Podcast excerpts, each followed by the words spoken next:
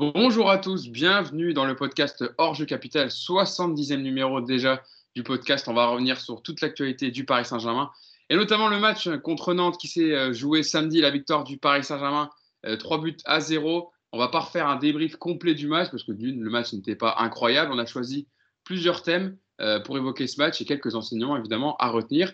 Et ensuite, on abordera notre partie Ligue des Champions avec Leipzig mercredi, le troisième match de poule du PSG en Ligue des Champions. Mais avant de, de rentrer dans le vif du sujet, je vais vous présenter l'équipe qui va m'accompagner aujourd'hui. Tout d'abord, Mousse, vêtu d'un beau pull bleu et bien rasé. Comment ça va, Mousse?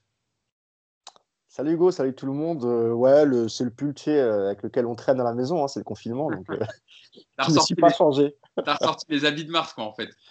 Ta ouais, c'est un vieux pull diesel qui est complètement démodé. bon, voilà.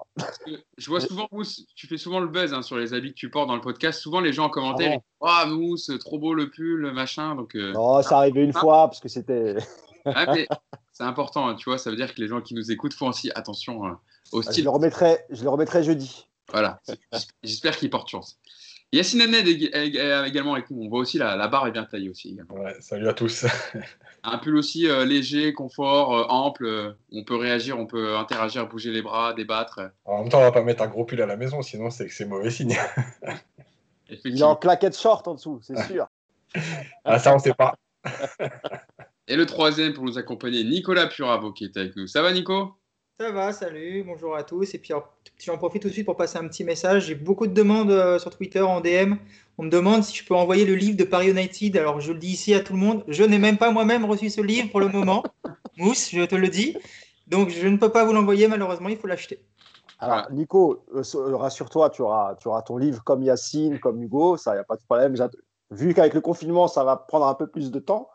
Pour les autres, je les invite à cliquer sur Cultura, Fnac, Ou euh, pour ceux qui ont la chance d'avoir des librairies ouvertes euh, chez eux, dans leur centre-ville, bah, faites bénéficier les, les petits libraires et, vous le trouverez aussi dans les petites librairies. Voilà.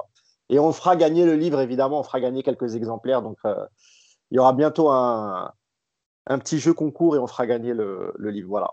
Alors, restez connectés sur les réseaux de Paris United. Il y aura le, nouveau livre de Paris United à gagner, évidemment, bientôt. On va donc rentrer dans, dans, notre première partie, tout doucement. Hein. donc, le match du Paris Saint-Germain. On est à J plus 2. Hein. le Paris Saint-Germain qui s'est imposé samedi soir euh, au stade de la Beaujoire contre Nantes, 3 buts à 0.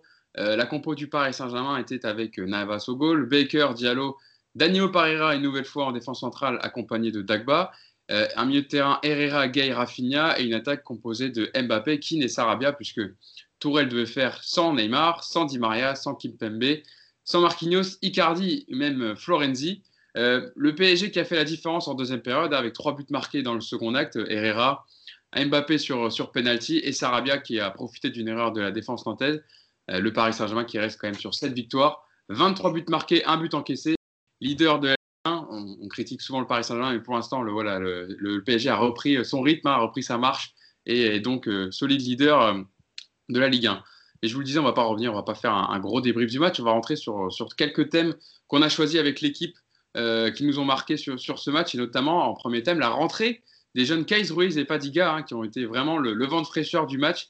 Euh, Ruiz euh, et Fadiga qui avaient pour l'instant joué à eux deux euh, un total de 125 minutes, hein, notamment Kais Ruiz qui avait été titularisé hein, pour, contre Lens. Kais Ruiz, lui, il est rentré à la mi-temps pour remplacer Moïse King qui était blessé. Et Fadiga a fait son apparition pour le dernier quart d'heure du match, en remplacement d'Mbappé. Yacine, les deux joueurs, les deux jeunes, Kais Ruiz, 18 ans, Fadiga, 19 ans, ils ont amené de l'insouciance dans leur jeu hein, sans calculer de la personnalité. Dans leur prise de balle, on a vu, ils demandaient le ballon, ils ne se cachaient pas. Ils ont joué vers l'avant et ils osent, et ça fait plaisir dans un jeu du PSG qu'on décrit souvent comme stéréotypé et qui manque d'insouciance un peu. Ouais, alors Kyle Cruz, il est rentré à la mi-temps. Euh, et c'est vrai que ça, a correspondu à, la meilleure partie du match du PSG. Euh, c'est vrai qu'il a beaucoup bougé, il a beaucoup demandé. Alors, son jeu, c'est-à-dire beaucoup de ballons dans les pieds, euh, mais malgré tout, il a essayé quand même de, jouer un maximum vers l'avant. Euh, moi, je l'ai dit, je pense qu'il faut encore qu'il épure son jeu. Euh, effectivement, physiquement, quand ça vient un peu au duel, on sent que pour l'instant, c'est encore compliqué. Mais, dans ses déplacements, il se déplace plutôt intelligemment dans les intervalles. donc, il est plutôt souvent libre. c'est vrai que la rentrée de, de, Fadiga, elle est un peu plus tard dans le match. Mais lui, en, l'occurrence, c'est que ses rentrées à lui, elles sont plus courtes. Mais par contre, souvent, il apporte vraiment quelque chose. Et, il n'hésite pas à jouer vers l'avant. On a l'impression qu'il n'a pas peur. voilà, c'est des bons points.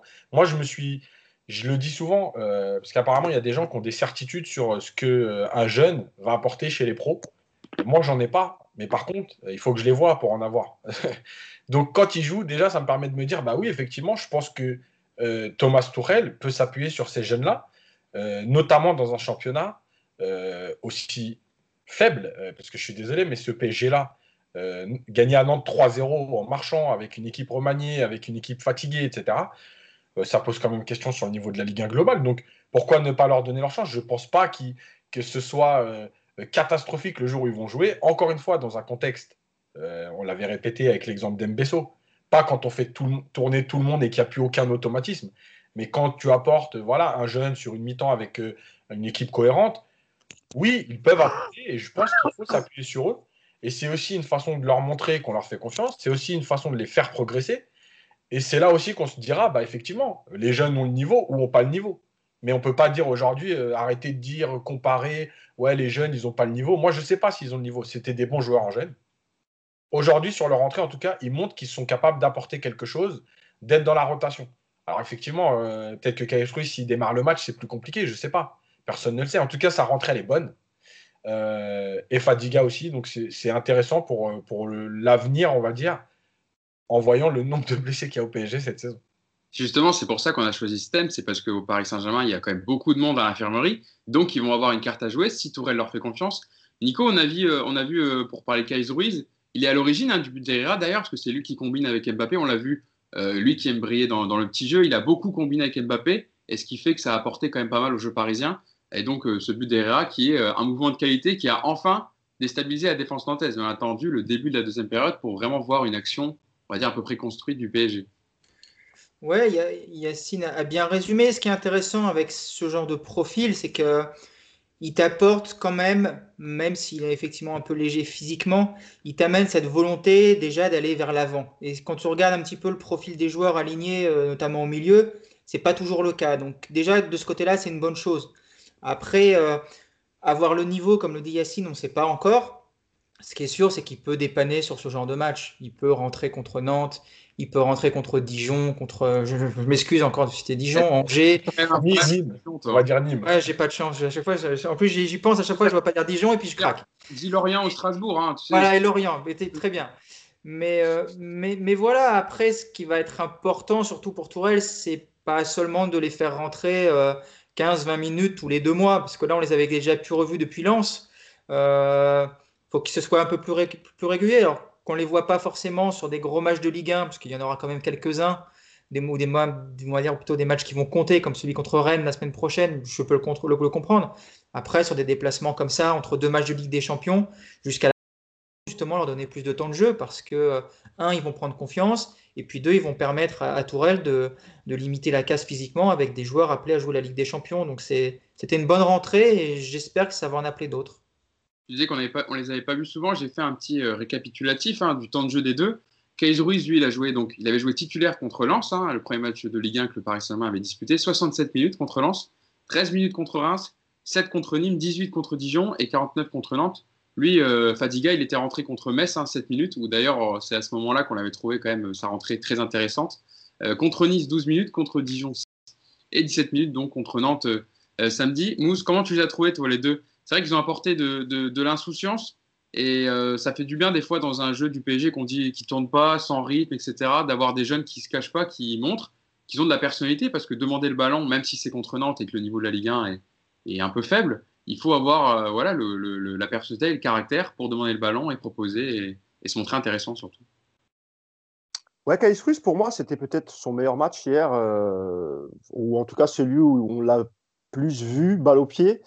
Euh, parce que sur les premiers, sur les premiers matchs de Case Ruiz, on avait tous remarqué qu'il bah, jouait assez simple. Peut-être la peur aussi de mal faire.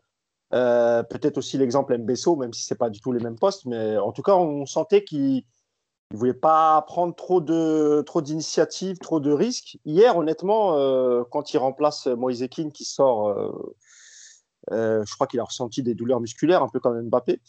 Euh, non, non, mais je trouvais ça bien. Euh, il, a, il a combiné. Il est très bon dans les petits espaces. Euh, moi, je pense que c'est dommage que, parce que ce que dit Yacine, il a raison. Quand tu, quand tu, tu donnes du temps de jeu à ce genre de jeunes, bah, c'est dommage qu'autour de lui, il n'y a pas l'équipe type. Là, il a été bon, mais c'est dans une équipe qui est très remaniée. Moi, j'aimerais le voir. C'est pas forcément remanié, c'est plus qu'il y avait des blessés, donc il n'avait pas trop le choix. Là, il y avait la meilleure équipe possible, on va dire. je ne dis pas que c'est une faute de Tourelle, c'est bien qu'il ait fait jouer, mais j'aimerais le voir aussi ah euh, parfois dans une équipe, euh, avec l'équipe titulaire, avec Neymar, avec, euh, avec Verratti. Moi, je suis sûr que ça peut être, avec Verratti, ça peut être génial. Donc voilà sur, sur c'est de mieux en mieux. Et après, voilà, sur le physique, je suis d'accord avec Yacine, parce que vous disiez qu'on peut l'utiliser sur certains matchs de, de Ligue 1 la Ligue 1, c'est quand même un peu, c'est aussi dur physiquement. Il faut qu'il aille à la salle, le petit. Il faut qu'il prenne un peu de, en, musculation. Et, sur Fadiga, euh, écoute, euh, on l'a pas vu assez, mais à chaque fois qu'il rentre, c'est vrai que c'est toujours intéressant. Donc, euh, il faut le voir un peu plus souvent. Moi, je peux pas, je suis pas un spécialiste des jeunes, donc je veux pas en dire trop sur, sur Fadiga. Mais en tout cas, c'est vrai qu'à chaque fois qu'il est rentré, il a montré quelque chose d'intéressant. Maintenant, il faut les voir aussi mieux entourés pour voir vraiment ce qu'ils peuvent donner et pourquoi pas un jour sur, sur 90 minutes pour faire souffler les, titulaires et pourquoi pas dès, dès le week-end prochain euh, en, en, Ligue 1. Pourquoi pas Kaïs Ruiz Attila, hein, je rappelle, qui est franco-marocain, 18 ans, et Bandiougou Fadiga, 19 ans, euh, euh, français. Yacine, je lisais un article du Parisien justement qui parlait, c'est un proche hein, d'un des espoirs du, du Paris Saint-Germain, et qui expliquait euh, on progresse plus à l'entraînement avec Rafinha et Verratti qu'avec le 19. Et il poursuivait son propos en disant Tourelle parle avec les jeunes et son adjoint aussi. Les joueurs sont accueillants, on sent vraiment une très bonne ambiance dans le groupe. Il faut prendre ce qu'il a à prendre. J'espère que le coach va leur donner de la place, surtout qu'avec la suppression de la Coupe de la Ligue, on avait peur que les occasions soient rares.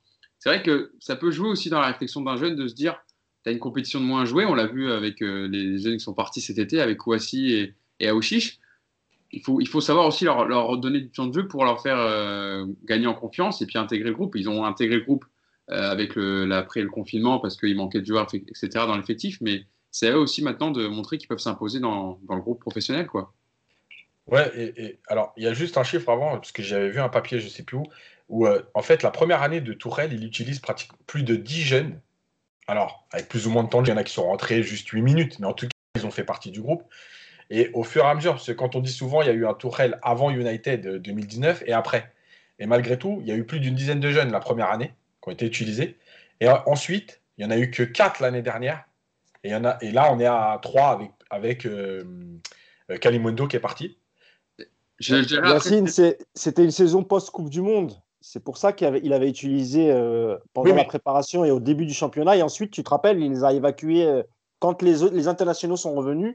Bah, il les a évacués petit à petit. Oui, Adli et tout ça. Oui, mais pas, pas tous. C'est-à-dire que tu as Diaby qui avait joué beaucoup de matchs, on en avait parlé. Euh, oui, oui, bien sûr. Voilà. Et en fait, le truc, c'est qu'effectivement, il y a toujours euh, des circonstances pour intégrer les jeunes, ça, il n'y a pas de problème. Ce que je veux dire, c'est qu'il en a testé beaucoup la première année, c'est-à-dire que c'était aussi sa volonté, et que finalement, après euh, être pris dans le résultat, il a moins tenté, moins essayé, comme avec Mbesso, à qui il a donné un seul match l'année dernière. Voilà, ça c'est une réflexion. La deuxième, effectivement, moi je l'avais dit, l'entraînement, c'est hyper, hyper bien de ce genre de joueur. Alors, s'entraîner, en ce moment, ça doit être compliqué de s'entraîner parce que avec les matchs qui s'enchaînent, je pense qu'ils font pas beaucoup d'entraînement. Mais en tout cas, euh, c'est très bien. Par contre, ça ne peut pas durer en fait. Donc la première année, vous progressez quoi qu'il arrive au contact de ces joueurs-là à l'entraînement. Euh, le coach doit aussi vous mettre en confiance, vous, enfin, vous parler, vous aider à progresser. Par contre, ça ne peut pas durer parce que la vraie progression, elle se fait dans les matchs. Euh, la vérité, c'est le terrain. Il y a des joueurs qui sont très bons à l'entraînement et qui, en match, euh, se perdent. Des joueurs aussi qui ne donnent pas tout à l'entraînement et qui sont capables d'être très bons en match. Donc, euh, les entraînements, c'est très bien pour eux. Le problème, c'est qu'aujourd'hui, c'est une situation compliquée avec un calendrier un peu fou. Et donc, les entraînements, d'ailleurs, ils l'ont dit, je crois, cette semaine, ils n'ont pratiquement pas le temps de s'entraîner, en fait. Ils font de la récup. Le lendemain, on prépare le match et le troisième jour, on rejoue. Donc voilà, maintenant c'est très bien pour eux, mais ça ne peut pas durer. Donc c'est pour ça que le temps de jeu aujourd'hui, comme à Nantes, il est hyper important pour eux et, dans leur progression, dans la prise de confiance, dans savoir que oui, ils peuvent apporter, parce qu'après on peut aussi te jeter en disant bon, bah, j'ai plus personne, je te mets 10 minutes, mais dans trois matchs, tu ne seras plus là. S'ils prouvent qu'ils font des bonnes choses, ils seront là. je l'ai trouvé l'article, enfin, je, je, l'avais vu l'article, c'était du Parisien, Yacine, où il y avait un, un petit comparatif. Justement, j'avais relevé que il a, Tourelle appelait beaucoup de jeunes avec 23 éléments indifférents sortis de son formation, convoqués en, deux ans et demi depuis sa prise de fonction. Donc 14 sont au moins entrés en jeu. Et à eux tous, euh, tous les joueurs venus de de formation cumulent 89 titularisations, hein, parce qu'il y a eu beaucoup euh, Diaby, effectivement, qui a joué, euh, Nkunku, Ensoki, voilà, euh, Mbesso. Euh, dans la suite de la... Ah oui, c'est ça. aucun des Titi, par contre, n'est à, à s'imposer comme des Kimpeme ou Rabiot. Hein. Il n'y a que Colin Dagbas, celui qui a joué le plus de matchs, avec 26 matchs débutés, et ça fait 2593 minutes jouées. Donc voilà, pour celui qui a joué le, plus, le plus longtemps. Et justement, tu parlais de, des entraînements, etc., qui doivent se montrer. Euh, Tourelle, on l'a vu, hein, il, est, il, est, souvent critique avec la mentalité des jeunes Parisiens euh, depuis son arrivée. Et justement, il y a un élément que j'avais relevé en conférence de presse où il insistait souvent sur l'attitude qu'il doit avoir. Je cite Tourelle et je te lancerai dessus, Nico. Euh, il y a toujours des occasions, mais un joueur ne peut pas attendre, ça ne sera jamais suffisant. Il faut combattre, combattre pour chaque minute dans un club et une équipe comme ça. Nous, avons de grandes attentes vis-à-vis d'eux. Ils ont l'occasion de se montrer parce qu'ils s'entraînent presque tous les jours ensemble, car tous les autres qui jouent des matchs sont en récupération et ne s'entraînent pas. La situation n'est pas facile, mais ils doivent s'adapter et dès qu'ils ont l'occasion, les jeunes doivent se montrer. Donc c'est intéressant euh, par ce genre de performance, euh, même si c'est sur 15 minutes pour Fadiga et une mi-temps quand même 45 minutes pour Ruiz, de, de, faire ces choses-là, Nico. C'est bien. Après, il y a... moi je ne fais pas partie des, des, personnes qui réclament, euh, quoi qu'il arrive, l'intégration de jeunes dans un club comme le PSG. Je pense que Paris n'a pas forcément aujourd'hui besoin d'avoir 10 jeunes qui poussent euh, à la porte pour essayer d'aller gratter du temps de jeu. Quand on regarde aujourd'hui l'effectif du PSG, il n'y a pas beaucoup de place pour les jeunes parce qu'il y a sur chaque poste aujourd'hui des joueurs qui, qui sont immuables. Euh, aujourd'hui, quand tu es un jeune attaquant du PSG, tu peux pas espérer grand-chose. Alors, je me rappelle que quand Choupeau, l'an dernier, euh, enfin, il y a deux ans, quand, quand, Choupeau débarque au PSG, tout le monde m'explique que euh, c'est pas possible, pourquoi est-ce qu'on fait venir un mec comme ça, pourquoi est-ce qu'on donne pas plutôt du temps de jeu à un jeune? Mais c'est pas un jeune qui va rentrer en quart de finale de Ligue des Champions et qui va tout de suite euh, se libérer. Toi, c'est c'est cas, je trouve, à part le bon jeunes qui vont parce qu'ils travaillent bien, mais également garder un niveau d'exigence. Et le PSG aujourd'hui, il, elle est là la réalité, c'est que tu as une exigence de résultat qui est très très élevée et qu'aujourd'hui le jeune, s'il rentre, il n'a pas beaucoup le droit à l'erreur. Donc on en avait déjà parlé avec Yacine, si tu as un jeune qui rentre, qui se plante complètement, derrière, tu peux, un, le flinguer complètement parce qu'il va perdre toute confiance, deux, tu vas pouvoir te dire, bah voilà, j'ai fait rentrer un jeune, on me prend plein de critiques dans la gueule parce que le jeune il est pas bon et que j'ai pas mis Icardi à la place, donc je vais me faire encore déchirer. Donc c'est pas facile non plus pour Tourelle, je pense, cette problématique. Aujourd'hui, avoir que deux ou trois jeunes qui poussent, pour moi, c'est largement suffisant dans l'effectif du PSG. Je pense qu'effectivement, les deux qui sont rentrés à Nantes, c'est les deux meilleurs aujourd'hui sur le papier. Et que maintenant, à Tourelle, de les intégrer par, petites touches, mais il ne faut pas non plus attendre d'eux, encore une fois, des choses de dingue, même s'ils ont du potentiel c'est un processus qui est long d'intégrer un jeune, surtout au PSG. Et je suis pas sûr que euh, cet espace-temps nécessaire, on l'ait forcément à Paris. Donc, euh, je suis pas étonné après qu'on voit tous les jeunes qui se barrent comme ça, même si Kwasi, c'est un exemple un peu différent, parce que lui, pour le coup, il a eu du temps de jeu et qu'on attendait de lui. Mais les jeunes qui partent aujourd'hui, je pense que c'est un process assez normal à Paris, et moi, ça me choque pas, en fait.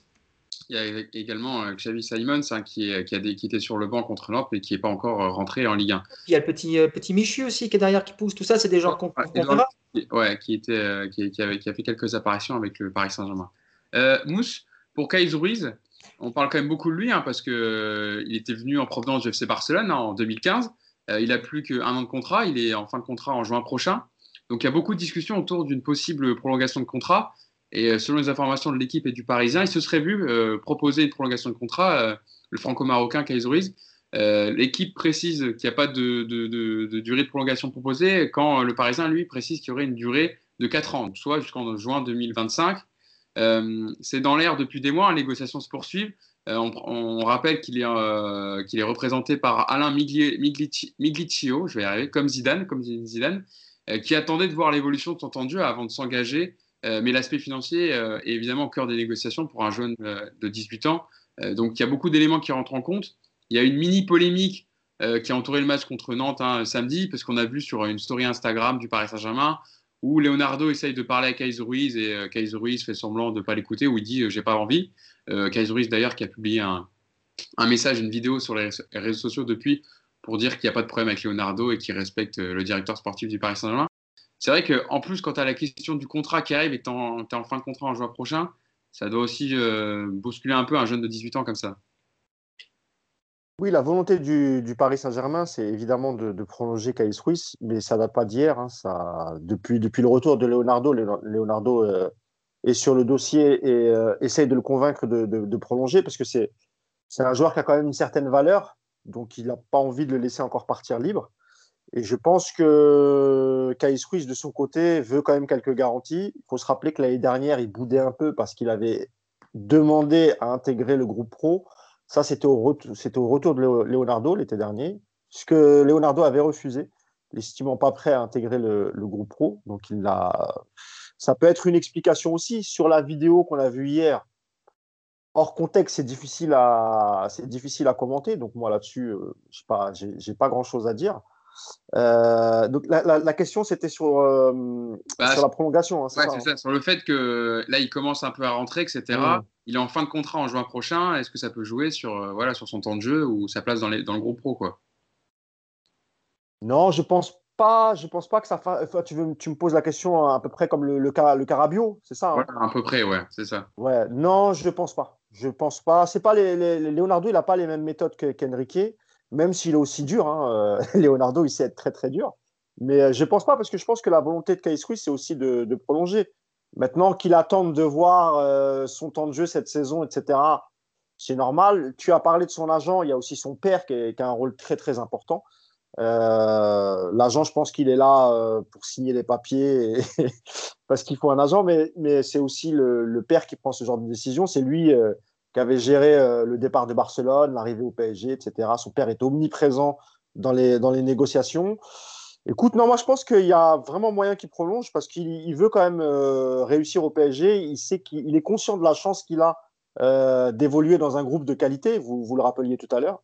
Euh, s'entraîner avec Neymar, Mbappé, Verratti, etc. C'est quand même, c'est quand, même bien pour la progression. Pardon? Ah, C'était un des proches qui avait confié aux Parisiens que tu apprends plus oui, Verratti, Rafinha que, 19. Il n'a pas tort, même si Yacine a raison. Il n'y a rien qui remplace les matchs. Mais s'entraîner avec un, un, effectif professionnel de cette qualité et les U19, c'est pas la même chose. Je pense qu'un petit comme Xavi Simons, il commence aussi à s'impatienter. Je pense que lui aussi aurait voulu intégrer le, groupe pro, mais il me semble qu'il est un peu plus jeune quand même. Donc il a, il a encore il a un peu de temps. Non, moi je pense que Ruiz il va, il va prolonger. Moi j'ai pas de, j'ai pas de souci là-dessus. Je pense qu'il aura. D'abord il n'a pas d'intérêt euh, parce que je ne sais pas s'il y a un grand club sur ses côtes, moi je pense pas, sinon j'en aurais entendu parler. Donc euh, non, a priori, je pense qu'il va, il va prolonger. Après, plus tu attends, quand tu es dans ta dernière année de contrat, plus tu attends et plus tu es en position de force. C'est aussi ça. Donc euh, en général, il repousse, tu sais, après le mercato d'hiver, tu vas en entendre parler. Je pense que c'est là que ça va s'accélérer, mais pas avant on verra ça en tout cas. Yacine, est-ce que tu as un, élément à rajouter sur, euh, sur le dossier des jeunes, sur ce que, dont on peut parler Non On peut passer à notre, on peut passer à notre deuxième. De toute façon, on espère euh, reparler d'eux très rapidement dans le podcast et les voir rejouer sous la tunique parisienne. on peut parler de Kylian Navas, hein, le deuxième enseignant peut-être du match. Alors, c'est la force tranquille, hein, ça a été un des hommes du match. Alors, vous allez me dire, il n'a pas eu forcément grand-chose à faire parce qu'il y a eu six tirs pour Nantes, mais seulement encadré. Mais il a toujours été bon quand il a été sollicité notamment dans les sorties aériennes, hein, quand le PSG était dominé aussi en première période. il répond toujours présent hein, dans, les, temps faibles quand le PSG est un peu moins bien, et, on le sait, il amène de la sérénité à son équipe. Mais surtout, il arrête le penalty de Kader Bamba euh, à 2-0 pour le Paris Saint-Germain, qui permet d'éviter une fin de match euh, beaucoup plus stressante, euh, Nico. et dans ces points-là, c'est là que Kaylor Navas apporte énormément au, club et à l'équipe. Ouais, bah, de l'efficacité, puis surtout, je crois, c'est surtout une une sérénité globale. Quoi. On sent que, on sent qu'il est, il est légitime dans, ce, dans, ce, dans cette défense pour parler, donc même dans, dans, le groupe même. Hein. Tu sens qu'il n'est pas depuis très longtemps, mais voilà, il a, il est devenu une des pierres angulaires. Et puis c'est sûr que quand tu es irreprochable au niveau sportif, c'est d'autant plus facile derrière de, de, de, te comporter comme un patron, comme un cadre. Donc lui, il, est, il réunit toutes les composantes aujourd'hui pense qu'on peut dire sans trop se tromper que c'est le meilleur joueur du PSG depuis le début du championnat. Et euh, ouais, ça fait du bien d'avoir un, un, joueur comme lui. Et je pense qu'il sera d'autant plus important mercredi à Leipzig, où je pense que le PSG va avoir un vrai gros test. Et c'est là où on va avoir l'importance d'un Keller Navas, à mon avis. Ouais, c'est ça. Il y a ça en fait. On sait que le Paris Saint-Germain a souvent des, temps faibles dans ses matchs et de pouvoir se reposer sur lui quand l'équipe a des coups de moins bien, notamment bon contre Nantes, ça va parce que tu as Moses Simon qui loupe une énorme occasion alors que le but est vide. Tu as euh, Colomouani qui fait un, super bon relais qui frôle le poteau. Euh, mais en Ligue des Champions, peut-être ce sera un peu plus compliqué et c'est là qu'il répondra présent comme il le fait depuis qu'il est arrivé euh, au Paris Saint-Germain. Notamment mardi mercredi dernier contre Bachak où il a été très important. Bah, gardien au PSG, c'est souvent compliqué parce qu'en fait, tu es jugé sur un ou deux ballons. Voilà, donc tu dois être concentré 90 minutes alors que tu vas toucher deux ballons. Et, euh, on l'a vu dans l'histoire du PSG, c'était un peu ça, c'est que bah, c'est ceux qui arrivent à être le plus concentrés euh, possible euh, et à faire l'arrêt qu'il faut à un moment donné dans le match, parce que tu peux pas dominer 90 minutes, qui, ont, qui ont marqué l'histoire, entre guillemets. Donc il est dans ce rôle-là. moi, je l'ai souvent dit que ça permet aussi à la défense d'être plus sereine, d'avoir un gardien derrière toi qui, te, qui fait les arrêts qu'il faut quand il faut. Voilà, hier, il sort encore un penalty. Euh, je rappelle quand même que euh, contre Manchester, il arrête le premier penalty, alors même si après il est retiré, etc. Mais il l'arrête, au départ, il l'arrête. Voilà, il est, il est sur la lignée de, de sa saison dernière et euh, il n'y a rien à dire de plus que c'est mm. une des meilleures recrues de, depuis 5 ans de loin. Quoi. Ouais. Euh, Mousse, il a 33 ans. Kyler Navas, il avait signé pour 4 ans, donc il reste 2 euh, ans de contrat encore, il me semble. Euh, 3 ans de contrat, pardon. Ouais, 2 ans et demi. Ouais. Il est arrivé pour 13 millions d'euros, hein, c'est ça, euh, comme indemnité de, de transfert. plus? Ah, j'avais vu 13 Je crois que c'était entre. Non, non, non, il me semble que c'est un peu plus quand même. Mais peut-être, c'est peut-être sans les bonus, hein, mais il me semble qu'on n'est pas loin des 20 avec les bonus. je ne suis, pas dans les détails du contrat, je ne suis pas dans le secret des dieux, donc moi je vois les chiffres qui, qui sortent dans la presse. C'est ce que tu veux me dire, Mousse, quand tu as des. Mais c'était un prix très intéressant, quoi qu'il en soit. Quand c'était un peu dans le deal avec on vous prête Areola, mais sans option d'achat au Real, et puis nous, on récupère votre gardien euh, qui est barré par Thibaut Courtois. C'est vrai qu'à ce niveau-là, Mousse, tu peux le prolonger, même, enfin, même dans, dans trois ans, tu pourras encore le, prolonger peut-être plusieurs années, parce qu'un gardien, ça peut jouer évidemment plus longtemps qu'à 34, 35 ans, euh, comme c'est le cas pour les joueurs sur le terrain. Quoi. Bah, à la fin de son contrat, il aura quel âge? 36 ans 35. 35 ans Là, il a 33 ans. Peut-être peut une année supplémentaire, oui, il faut, faut, voir. Bouffon, Bouffon, il a commencé à décliner euh, une année avant d'arriver au PSG, à peu près, Yacine? Quand tu commences à décliner un peu, c'était vraiment une année avant. Il avait 37, donc euh, c'est possible. Ouais, c'est possible. Moi, je serais le PSG. Euh, déjà, j'essaierai d'anticiper aussi. Tu vois, c'est aussi ça le travail de, de Leonardo c'est-à-dire regarder ce qui se fait aujourd'hui en Europe en termes de gardiens, de jeunes gardiens, pas forcément dans un grand club, etc. Hein. Je rappelle que le gardien de. À un moment, pas était sur celui de, de l'Ajax, qui est un très bon gardien aussi. Euh, euh, exactement, exactement. Donc, euh, mais oui, il faudrait, il faudrait anticiper. Mais sinon, je suis d'accord avec toi, Hugo. Hein. Moi, Kyler Navas, on peut le prolonger, j'ai aucun problème. Kyler Navas, on parlait de concentration, c'est peut-être le seul gardien de la décennie QSI, je parle de la dernière décennie, qui est concentré de la première à la dernière minute d'un match on a l'impression qu'il peut jamais être surpris. Il a, est-ce que vous avez le souvenir qu'il ait, qu'il ait pris un but gag ou un but euh, qu'il aurait pu arrêter? Moi, je bon, j'ai pas une bonne mémoire, hein, j'avoue. Je crois qu'il j'ai pas, j'ai pas le souvenir à Dijon l'année dernière. Je crois qu'il y en a un à Dijon l'année dernière. Ouais, quand il repousse un centre euh, dans l'axe devant lui là. C'est la seule erreur. Ah d'accord. Ok. Voilà. Bah voilà, une erreur en 18 euh, mois, on va dire. C'est pas mal. Donc, euh, non, non, Navas, c'est la meilleure recrue euh, peut-être des 5-6 dernières années. Il faut le. D'abord, il faut prier pour qu'il n'ait pas de grosses blessures, même si honnêtement, sa doublure, Sergio Rico, il est. Bon, c'est pas la même trempe que Navas, hein, on est d'accord. Hein. Mais moi, je trouve quand même qu'il est très rassurant en deuxième gardien. Et nous, le problème avec sur ce poste de gardien au Paris Saint-Germain, rappelez-vous, soit c'était deux gardiens qui, se valaient, et donc euh, que ce soit l'un ou l'autre, bah, on avait toujours peur quand il y avait un coup franc bien placé. Euh, et là, avec Navas, on a vraiment l'impression que rien ne peut nous arriver. Et encore une fois, on en parlait souvent avec Yacine. Quand tu es défenseur central et que derrière, toi, tu as, as Navas, et eh ben déjà, tu joues, les coups, tu joues les coups à fond. Tu te dis que si tu te foires, derrière, c'est Kyler Navas. Et c'est pas euh, l'ami de, de Yacine, tu vois. Donc, euh, non, non, non. Moi, ouais, ouais, non, non. Navas, c'est une super recrue, on est serein, on est tranquille. On est même tranquille quand c'est pas la charnière centrale Marquinhos Kimpembe. C'est dire. Tu vois, donc voilà. Peut-être un peu quand il y a Diallo, le Diallo d'hier, peut-être Yacine, je sais pas. Avant-hier, avant-hier. ah, avant-hier. On, a tellement l'habitude de débriefer le lendemain. Pardon. Ouais, Mais non, non, non. Navas, évidemment, homme du match, et c'est souvent le cas. donc voilà quand tu as un gardien qui est aussi à l'aise sur l'exercice des pénalties, c'est quand même une donnée importante parce qu'il y a les sorties aériennes, il y a le jeu, il y a le jeu au pied, il y a les réflexes sur la ligne. Mais Yes, quand tu as vu le, la qualité des arrêts sur les pénalties, c'est un félin. Quoi. Il a 33 ans, il, plonge comme s'il avait 10 ans de moins. Quoi. En plus, un gardien, il arrive à son summum, on va dire, allez, 27, dans les 27-28 ans, on va dire, quand il se rapproche de la trentaine plutôt, souvent, c'est, il est hyper à l'aise sur l'exercice des pénalties. Ouais, mais déjà euh, à Madrid, il était comme ça. Euh, c'est vrai qu'il a une, il a une, force en fait pour pousser sur les jambes et aller chercher loin. Euh, bon, déjà, il est grand, ça lui permet d'avoir de la longe, mais, mais il pousse très bien. Et, surtout, je trouve qu'il lit très bien les, les, tireurs en fait. Donc, bah ouais, c'est clair que moi, moi franchement, c'est, pour moi, c'est la meilleure recrue de, enfin, c'est une des meilleures recrues sur les 5-6 dernières années de loin. 1m85, bon, il fait 1 cm de moins que moi, mais voilà, il, il pousse plus que sur les jambes que moi ce qui n'est pas très grand hein, pour, euh, pour, un gardien. Pour le profil du gardien moderne, c'est souvent un mètre 4, au, au, minimum 1m90, euh, voire 2 mètres. Mais euh, Après, c'est bien, mais c'est n'est pas la norme aujourd'hui, j'ai l'impression. Bah, surtout que bah, en Liga, c'est pas le, profil des gardiens, c'est pas des, des gardiens d'un mètre 90 comme en première ligue où il faut aller, aller, choper les ballons, il faut dégager du point, s'imposer dans la En Espagne, il est... Ouais, au black, il est grand. Il fait 1m92, je crois, il me semble. Ah ouais, au black, il est grand. Et puis Thibaut, Courtois aussi est grand. Hein, euh, ça, change un peu, mais c'est vrai que c'est plus dans la politique des gardiens en première ligue. On des gardiens grands, costauds, qu'en Espagne, où c'est plutôt des, des, gardiens qui ont. Euh, Et en Allemagne aussi, j'ai l'impression quand même. Hein. Ouais.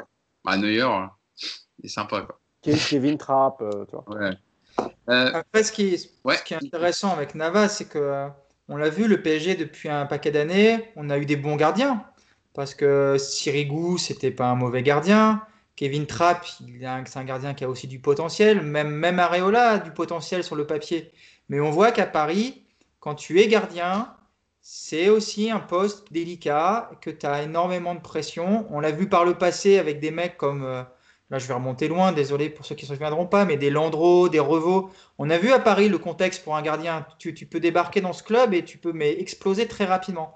Navas, quand tu arrives avec trois Ligues des Champions dans les valises, déjà, y a la, légitimité, elle est là. Si derrière les performances suivent, ce qui est le cas, tu es tranquille. Navas, après, je pense qu'il aime bien les matchs du PSG. Hein. Il est, c'est le premier placé pour voir un peu comment ça se passe. Il sait qu'il doit devoir faire les deux trois parades. Il les sort parce que c'est vrai qu'au niveau de la concentration, il est très très très fort. Et aujourd'hui, c'est vraiment un gardien sur qui tu peux, bah, tu pars à la guerre avec lui. Il n'y a aucun souci quoi. Donc euh, Très très bonne pioche, très bonne pioche du PSG. Je suis assez d'accord. Il faut vite le prolonger. Aucune raison de d'envisager que sa carrière s'arrête dans deux ans à Paris. Ce serait vraiment dommage. Keller Navas, donc un des hommes du match de ce Nantes Paris Saint-Germain. Passons à notre troisième et dernier enseignement du match. Euh, plus un peu plus négatif, on va dire. Alors, on a été plutôt positif sur les, jeunes qui sont rentrés, sur, sur le gardien du Paris Saint-Germain. Passons au cas de Pablo Sarabia. On l'a un peu évoqué euh, en, surface, mais on n'a pas creusé vraiment sur euh, les matchs depuis le début de saison et même sur le Final 8. Euh, Pablo Sarabia qui a été buteur hein, contre Nantes, mais encore un match compliqué. Hein. son but est un peu donné par la défense nantaise, hein, qui bon, il le met bien d'un joli piqué. Euh, mais c'est vrai que Mousse, si on se penche un peu sur le temps de jeu de Pablo Sarabia, on peut remonter depuis le début du Final 8 contre l'Atalanta, où il est titulaire dans une attaque à deux avec Icardi. Il fait 59 minutes abominables, on va dire les mots, je suis désolé. Euh, Mbappé est rentré à sa place, on a vu la différence. Et ensuite, il a joué 5 minutes contre Leipzig et 0 contre Bayern en finale. J'ai une question, moi, qui me vient quand euh, on parle de Pablo Sarabia, qui était venu comme un joueur de complément pour rentrer dans la rotation. Ces joueurs, voilà, comme ça, dans les top clubs, on appelle des joueurs de complément, qui sont là pour faire reposer titulaire, pour faire tourner. Mais finalement, au PSG, ils jouent souvent, parce qu'il y a toujours une montagne de blessés, on en parle souvent dans les podcasts, et c'est souvent les titulaires qui sont blessés. Donc, est-ce que Sarabia, il joue pas un rôle peut-être qui n'est pas le sien, en tout cas, euh, est-ce qu'il apporte pas autant qu'on espérait? Parce que euh, voilà, c'est tout simplement pas la vocation d'un joueur comme Pablo Sarabia au Paris Saint-Germain. Il il doit pas, on il n'a pas le rôle qu'il doit apporter comme un Mbappé ou un Neymar, par exemple. Bah, déjà, avant d'être négatif, il faut rappeler qu'il fait quand même une première bonne saison, malgré tout. Euh, l'année dernière, il a quelques stats intéressantes. C'est plutôt sur cette deuxième saison que ça pose problème, parce qu'on le reconnaît plus, en fait. enfin, moi, je reconnais plus le Pablo Sarabia, que je voyais l'année dernière, bah, celui de Séville, il a complètement disparu. C'est quelqu'un qui a apporté beaucoup de mouvements devant. Mais alors, il y a deux choses aussi. Hein, c'est que tu, tu rappelais tout à l'heure son match qu'il a fait, où il était en deuxième attaquant avec Icardi, hein, c'est ça? Voilà, contre l'Atalanta. Bon, après, c'est pas du tout son poste. ça peut, ça, en, tout cas, on peut l'expliquer par sur ce match-là. Euh, il est vrai aussi que euh, ces derniers temps, les, c'est jamais le même 11 qui démarre. Donc quand il est, euh, quand il est aligné sur le terrain, c'est pas forcément avec les joueurs avec qui il a l'habitude de jouer aussi. Et il y a une chose aussi qui me semble aussi parfois importante, c'est quand il joue sur le côté droit, ce qu'il a fait quand il a remplacé Di Maria pendant sa suspension. le jeu penche plutôt aussi à gauche quand, avec Kylian Mbappé. Ça, c'est un fait c'est aussi le cas. Mais dans le rendement du joueur aujourd'hui, moi, je trouve que c'est inquiétant. Parce qu'encore une fois, euh, on n'a pas, revu encore le Pablo Sarabia de, la saison dernière, celui qui centrait, celui qui, qui provoquait sur son côté droit, qui, euh, qui parfois même rentrait dans la surface, qui était buteur, il a délivré pas mal de passes décisives. Je ne sais pas c'est dû à quoi, mais même sur l'expression euh, de son visage, il a l'air triste, il n'a pas l'air concerné. Je ne sais pas ce qui s'est passé, honnêtement, d'une saison à l'autre. Est-ce que lui s'est rendu compte que ça va être compliqué pour un joueur comme lui de, devenir titulaire dans cette équipe du, Paris Saint-Germain? Est-ce que la première année, il a accepté parce qu'il venait d'arriver et euh, qu'il a estimé peut-être que la concurrence était saine? Euh, Mais cette année, j'ai l'impression que c'est un peu beaucoup, c'est pas qu'une impression, c'est compliqué pour lui. Est-ce que c'est un problème mental, physique, psychologique? J'ai pas la réponse. Yacine, toi aussi, tu le reconnais pas non plus. On l'a vu. Euh, pour parler de son match contre Nantes, hein, où il n'a jamais vraiment réussi à passer euh, Charles Traoré, hein, son vis-à-vis, l'arrière-gauche nantais, où à chaque fois il se faisait prendre, où il n'arrivait pas à faire de différence, d'avoir euh, cet impact et de pouvoir aussi montrer sa qualité de centre qui avait fait, euh, avait fait la saison dernière. Alors, il y, a, plein de choses avec Sarabia. La première, c'est que je pense que c'est un joueur malgré tout qui est très bon quand le jeu est plus fluide, parce que c'est pas un joueur qui va passer par sa puissance. Mm. Euh, et ces meilleurs matchs, en fait, finalement, ils sont joués quand il n'y a pas euh, Mbappé et Neymar. Euh, quand on se rappelle la saison dernière. quand le jeu est moins dirigé vers Neymar ou Mbappé, forcé vers Neymar ou Mbappé, du coup, on le trouve plus facilement. Il y a plus de mouvements parce qu'on s'appuie moins sur les deux autres. Et donc, il a été meilleur dans ces matchs-là. après, je pense que sur le passage entre l'après-Covid, on va dire, parce que le Covid n'est pas fini, mais l'après-confinement, premier confinement, euh, et, la première saison, c'est que euh, je pense qu'il y a plein de choses. La première, c'est la confiance. Euh, effectivement, son match contre l'Atalanta a dû lui faire perdre un peu de confiance, mais je pense que les entrées de, de Choupo en finale, par exemple, alors que lui ne rentre pas, mm. ça a pu aussi jouer. Alors, encore une fois, moi, je ne défends pas le joueur. C'est-à-dire que le joueur, il doit être au-dessus de ça, il doit être plus fort que ça. c'est la vie d'un club, c'est la vie d'un club professionnel, la concurrence, etc. Tu dois accepter les, les décisions euh, mais, je, pense que c'est une explication en disant tiens, même Choupo, il est passé devant moi en fait. Alors qu'il avait joué beaucoup plus de matchs toute la saison, etc. Euh, la deuxième, c'est qu'effectivement, comme l'a dit Mousse, euh, c'est compliqué des fois de confirmer. La première année, tu es un peu l'invité surprise. Il y a des blessés, tu joues, tu fais des bons matchs, tu marques des buts, tu es décisif, tu apportes. Dans le comportement, tu es très bon. C'est-à-dire que lui, il faisait les efforts défensifs, etc. et finalement, après, les autres attendent plus de toi. Euh, en tout cas euh, autour du club, et peut-être même aussi euh, Tourelle, etc.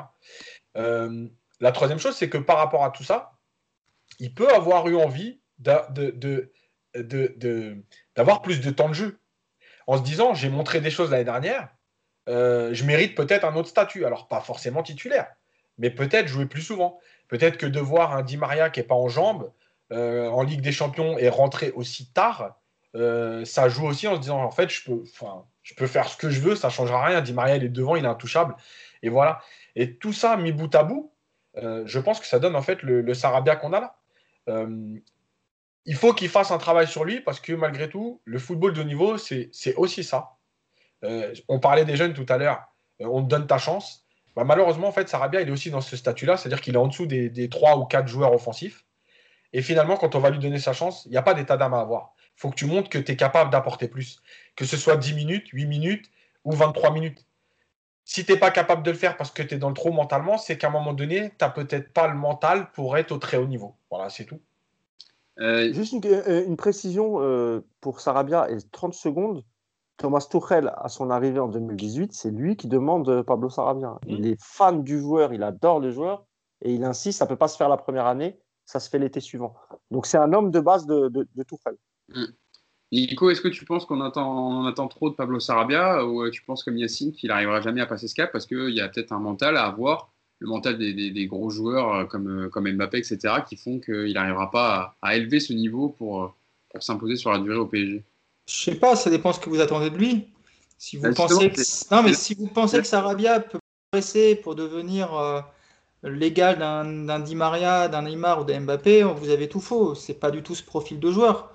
Après, sur son problème actuel, est-ce que c'est de la confiance? J'en suis pas persuadé, même si c'est évident qu'il n'est pas au mieux dans la tête. Mais moi, je vois surtout un problème physique. Je trouve qu'il est, il est lent dans ses accélérations. Je trouve qu'il est pâteau. En plus, c'est pas un joueur qui a une faculté de dribble euh, exceptionnelle, enfin même voire quasi nul. Il n'a pas de dribble dans son attirail. Donc ça veut dire que s'il n'est pas dans une hein. équipe qui va. Non, Mousse, il dribble pas, il a aucun dribble. Il a un vieux crochet intérieur euh, sur son pied gauche et tout ce qu'il a. Et encore, il arrive même à s'embrouiller les pieds tout seul des fois. Donc non, c'est pas un dribbleur. Par contre, c'est sûr qu'en plus, quand en plus il se retrouve à jouer dans, face à des blocs euh, vraiment bas, où il n'y a pas d'espace, où il n'y a pas de vitesse dans le jeu du PSG, Sarabia, il t'apporte rien. Mm. Il va t'apporter dans les matchs où tu as de l'espace, dans les matchs où il faut aller chercher le contre-pressing, même si maintenant on sait que c'est Marquinhos qui est le seul à savoir le faire, mais euh, aujourd'hui, Sarabia, c'est un, c'est un joueur de complément euh, sans, sans, être péjoratif sur ce terme. C'est un joueur qui va, qui va te, te, te rendre service sur quelques matchs, mais il ne faut pas en attendre beaucoup. Moi, en tout cas, j'ai trouvé qu'il avait surperformé la saison dernière et que là, il est plutôt en train de retrouver son niveau normal, tout simplement. normal, non, parce qu'à Séville, il avait fait une saison extraordinaire, Nico. Dans un il autre avait mis, euh, 17 passes décisives, 25 buts. Euh... Ouais, là, j'ai l'impression, en fait, tu me parlais de Choupo-Moting, donc euh, je trouvais ça un peu bizarre, tu vois. Mais bon, c'est que mon avis. Hein. Yacine. Ouais, juste. Bon, déjà, j'avais jamais dit qu'il atteindrait le niveau de Di Maria. mais euh, non, en fait, je pense que quand je parle de confiance, alors il y a le coach et tout, mais je pense aussi, malgré tout, que pour un joueur, c'est usant d'être sur le côté et de par même quand tu es démarqué, même quand tu fais des appels. Et encore une fois, pour moi, c'est pas normal de réagir comme ça. J'en avais parlé sur Baker, par exemple, où je disais, quoi qu'il arrive, même s'il va pas être servi, il faut qu'il fasse l'appel parce que c'est le jeu. Euh, et ben, pour moi, c'est pareil. C'est-à-dire que Sarabia, il doit continuer à faire les mouvements, à se déplacer. Maintenant, je peux comprendre que quand tu demandes une fois, deux fois, trois fois, que le jeu doit être là et qu'on va chercher à gauche va chercher à gauche Neymar. Ouais, au bout d'un moment, tu dis, vas-y, mais en fait, ça, ça, pourquoi je vais courir quoi? Et en fait, le problème de cette attitude-là, en dehors du fait que, encore une fois, normalement, tu dois être assez costaud pour dire, c'est pas grave, à un moment donné, elle va venir et je vais montrer que je suis capable. Euh, le problème, c'est qu'en fait, euh, on se rend pas compte que quand on commence à être moins concerné dans un match, à cause de ça, en fait, on est moins concerné dans tout, dans le repli défensif. Et quand on va avoir le ballon, quand on, a, on est un peu sorti de son match au bout de 5-6 minutes, et qu'on reçoit le ballon, en fait, on est plus prêt à le recevoir. Euh, et c'est pour ça que l'attitude de continuer à se dire tant pis si je fais 10 appels dans le vide, je vais le faire les 10, elle est hyper importante parce que quand tu vas recevoir sur le 11e appel le ballon, c'est là qu'on va te dire ok, bah, finalement, on peut jouer avec lui. Et là, finalement, on se dit aussi ah non, on ne peut pas jouer avec lui parce qu'il n'arrive plus à rien faire. Donc c'est euh, en fait le serpent qui se mord la queue. Quoi. Donc, ça me rappelle quoi, Hugo? Ça me rappelle l'arrivée de Draxler qui était en concurrence avec euh, Di Maria, qui fait six premiers mois, et ensuite qui plonge. J'ai l'impression que Sarabia, il se draxellerise. Je ne sais pas si, si je l'ai bien dit. Ah tu vois ce que je veux dire? J'ai l'impression qu'il commence à. Il y, a une différence quand même, c'est qu'un mec comme Draxler, il a un bagage technique, il a, il a des choses que Sarabia ne peut pas proposer. Sarabia, on l'a Je ne parle pas du niveau de jeu, hein, je parle oui, oui, non, je sais, le problème de Sarabia aujourd'hui, c'est qu'il est un peu limité à ce rôle dans un couloir où il va faire les allers-retours. Qu'est-ce que tu fais aujourd'hui de Sarabia quand on doit le mettre devant? Moi, je ne suis pas du tout fan. L'intégrer dans un milieu sur quelques matchs, on l'a déjà vu un petit peu. Je trouve qu'il n'est pas à sa place non plus. Mais à Séville, il faisait bien, par, par, exemple, jouer derrière les attaquants. Il a, il a, il a, il a, c'est un poste qui a, à Séville, t'as pas du mec comme Mbappé et Neymar qui aimant autant les ballons. C'est ça le problème. Ouais, je, sais, bien ce que je veux. Ce que je veux dire, en tout cas, c'est qu'il est capable de le faire. Alors peut-être pas avec euh, Mbappé et Neymar, mais ça fait partie de, de, ses caractéristiques. Ouais. Bon, je pense qu'on a été complet sur l'ami Sarabia et on, espère que l'attaquant espagnol retrouvera des couleurs.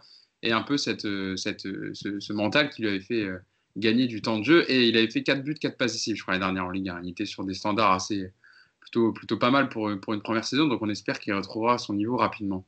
Passons, si vous le voulez bien, avec des champions. Je pense qu'on a fait le tour hein, sur ce surnom de Paris Saint-Germain. Passons avec des champions qui arrivent mercredi.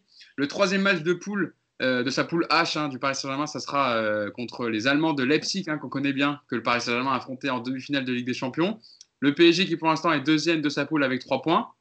Leipzig, eux, ont pris euh, un carton face à Manchester United la, semaine dernière, 5 à 0. Ils ont perdu en championnat ce week-end contre Mönchengladbach, Yacine 1-0. Est-ce que c'est pour faire un peu l'état de, de, Leipzig, hein, pour ceux qui nous écoutent, est-ce que c'est le même Leipzig que Paris Saint-Germain va affronter euh, mercredi en Ligue des Champions par rapport aux demi-finalistes qu'il a affronté?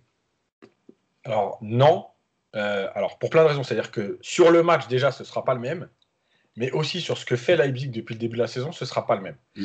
Euh, bon, pour faire court sur les derniers matchs de Leipzig, le 5-0 à Manchester United, il faut bien savoir que c'est aussi une différence, par exemple, entre la France et l'Allemagne. Leipzig prend 4 buts dans, les, dans le dernier quart d'heure. Donc ils sont menés à 0 jusqu'à la 74e. Mm. Et en fait, même si c'est une claque, euh, en Allemagne, on ne vit pas les matchs de la même façon. Ça veut dire qu'une équipe qui a tenté de revenir, qui, a, qui s'est complètement ouvert pour, pour revenir, c'est pas vu de la même façon qu'une équipe en France où on va se dire toujours 0, on va pas me saouler, euh, j'ai pas pris une claque, euh, c'est très bien, 2-0, ça suffit. Chez eux, c'est pas grave. En fait, il vaut mieux tenter en prendre 5 que rester à 2-0 et se dire on n'a rien fait, mais au moins on n'a pris que 2-0. Donc ça, c'est une première chose. La composition d'équipe de départ, il n'y avait pas de milieu défensif. Donc déjà, ils, sont partis, entre guillemets, euh, dans une équipe complètement déséquilibrée. Euh, après, le problème de, de Leipzig aujourd'hui, c'est qu'ils ont des problèmes athlétiques. Il y a des joueurs qui sont moins bien, clairement. Euh, ou pas Mécano, par exemple, il fait un, moyen. Mm. tu as beaucoup de blessés. Tu n'as plus d'avant-centre depuis le départ. Il n'était déjà pas là contre Paris. C'est Timo Werner qui est parti du côté de Chelsea. Les recrues côté, euh, côté euh, Leipzig, c'est Alexander Sorlot, qui euh, avait marqué 33 buts en 49 matchs avec Trabzonspor en Turquie la semaine dernière. Il y a Benjamin Heinrich, l'arrière droit, qui est prêté par Monaco. Et il y a Wang Ichan, qui était à Salzbourg l'année dernière. on rappelle hein, Salzbourg, qui est le club qui appartient au même groupe que Leipzig, le, le groupe de Red Voilà. Donc c'est les principales recrues, on va dire, du côté de Leipzig dans le 11 de départ. Voilà, et en fait, ils n'ont pas retrouvé un joueur comme Werner qui leur permet de prendre de la profondeur, euh, d'attaquer les espaces. Du coup, c'est un jeu qui est beaucoup moins. Alors, toujours sur la transition, mais qui est beaucoup moins euh, percutant, euh, beaucoup moins dans la recherche tout de suite, au bout de 2-3 passes, d'aller chercher de la profondeur. Et, c'est même parfois un jeu de possession. Alors, j'en ai parlé avec Paulo Breitner pour savoir est-ce que c'était une évolution de Nagelsmann en sachant que tu pouvais pas tout le temps faire pareil, peut-être en se disant bah oui, en, en demi-finale, on a senti les limites, donc peut-être qu'il faut trouver d'autres choses. Ou est-ce que c'est un problème plus ponctuel. Alors lui m'a dit que c'était un problème ponctuel aussi, parce qu'il euh, y avait trop de blessés, qu'il y avait beaucoup de turnover justement, parce que Nagasman fait beaucoup tourner pour éviter aussi de perdre trop de joueurs, justement en les sollicitant trop. Euh, donc il y a tout ça. Après, il y a aussi euh, les équipes qui ont compris comment jouer contre, contre Gladbach, contre justement Leipzig, et Gladbach l'a bien fait. À savoir qu'ils les ont très bien gênés dans la circulation du ballon. Ils ont bien fermé les espaces pour ne pas les laisser dans la transition. Il y avait alors un contre-pressing qui n'était pas forcément très haut, mais qui était. Juste euh, Yacine, il jouait, il jouait dans quel schéma Leipzig contre Alors là, ils ont joué à 4. Euh, à Manchester, ils ont joué à 3. Ah Donc voilà, c'est aussi. Euh, c'est plus un 3, c'est un 3-5, 3-5, ouais, 3-4-3 ou 3-5. Ouais. c'est plutôt un 3-5-2 parce que tu as.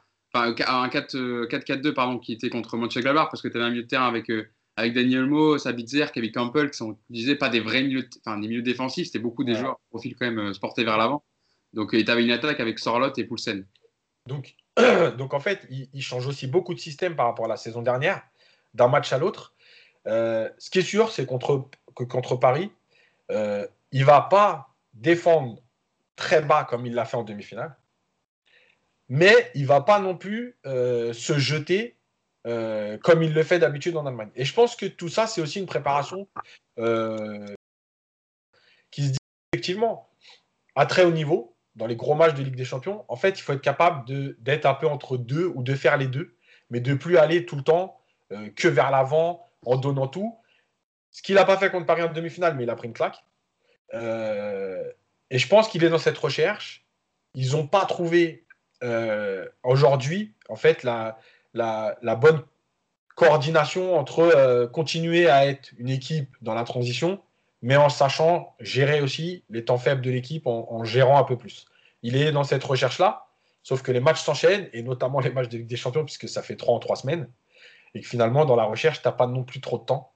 Mm. de toute façon, lui, il a même annoncé que de toute façon, contre Paris, on ne verra pas le Leipzig de la demi-finale. Il l'a dit, et je pense que on le verra, on, ce, sera, ce sera fait. L'AFC qui pour l'instant est, troisième de sa poule. Ils perdre la tête justement euh, ce week-end. Ils étaient premiers, mais. Euh, ouais, ils sont troisième maintenant. Le Bayern euh, premier, Dortmund deuxième et Leipzig troisième. Et dans la poule de Ligue des Champions, ils ont gagné 2-0 contre Başakşehir, comme le Paris Saint-Germain la semaine dernière. Donc, ce qui m'amène à cette question, Nico, quelle composition mettre pour le Paris Saint-Germain? On rappelle qu'il y a quand même Neymar qu'on ne reverra pas avant, après la trêve internationale qui aura lieu après, après cette semaine.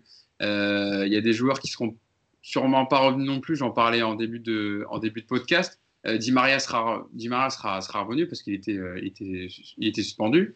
Euh, quelle composition mettre On le sait, Tourelle, dans les matchs de Ligue des Champions, n'a pas forcément tendance à mettre un milieu joueur, on va dire, créatif, plutôt à blinder. On l'a vu lors du Final 8 où il y avait beaucoup de Herrera, Gay, Marquinhos.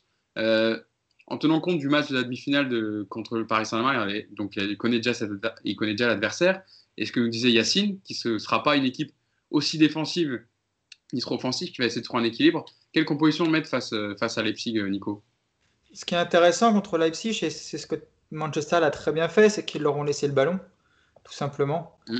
Et c'est, on a senti que ça les a complètement déstabilisés d'avoir le ballon. Et puis bah, ils se sont fait transpercer euh, sur la fin de match quand, quand ils étaient obligés effectivement d'attaquer fort. Mais on aura, je ne sais pas si on aura le même schéma avec Paris parce que Hmm, je vois pas aujourd'hui le PSG accepter cette idée de laisser le ballon à, Leipzig. On connaît déjà la compo d'équipe pour ce qui est de l'attaque. On aura effectivement euh, Mbappé, Kim, Di Maria si tout le monde est, apte. On connaît aussi le milieu avec Marquinhos, Herrera et Gay. Ça va être ces trois-là, je pense, puisque pour avoir Rafinha en Ligue des Champions dans un match où on va avoir un PSG un peu offensif, je crois qu'il va falloir qu'on patiente. Et puis derrière, la seule interrogation, ça va être en gros, est-ce qu'on aura Danilo euh, en défense centrale avec Kimpembe ou est-ce qu'il va relancer Kerrer? Ce qui serait d'ailleurs un petit peu plus logique puisque les, Leipzig a une équipe quand même plus, plus vive que, au niveau des attaquants que, ne, ne sont les attaquants turcs. Donc euh, je pense que ce sera Kerrer euh, avec Kimpembe et puis bah, on aura Florenzi et, puis Kurzawa sur les côtés. Voilà, je vous, donne votre équipe, elle est déjà faite. Après... Après, on peut regretter encore une fois ce, milieu un peu besogneux, comme euh, dans, le bon sens du terme. Voilà, on a, on que des profils défensifs, donc euh, ça veut dire qu'encore une fois, ça va être euh, passe le ballon à Di Maria et passe à Mbappé, puis démerdez-vous devant. Donc, paradoxalement, c'est peut-être le meilleur schéma contre Leipzig aujourd'hui, parce que c'est une équipe, si tu laisses le ballon comme Manchester, qui, qui sera en difficulté. Donc, c'est moche à dire, mais c'est peut-être la meilleure compo possible justement mercredi ça, m'embête de le dire, hein, mais je le dis.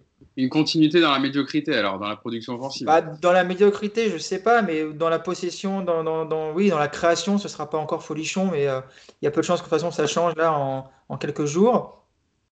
Et puis, et puis bah voilà, on va, on va... ça avait marché hein, contre, contre cette équipe en demi-finale. Hein. on, les avait, euh, on les avait asphyxiés, euh, on les avait contrés très vite devant. Enfin, c'est une équipe qui ça reste Leipzig, il hein, ne faut pas non plus en faire un ogre européen.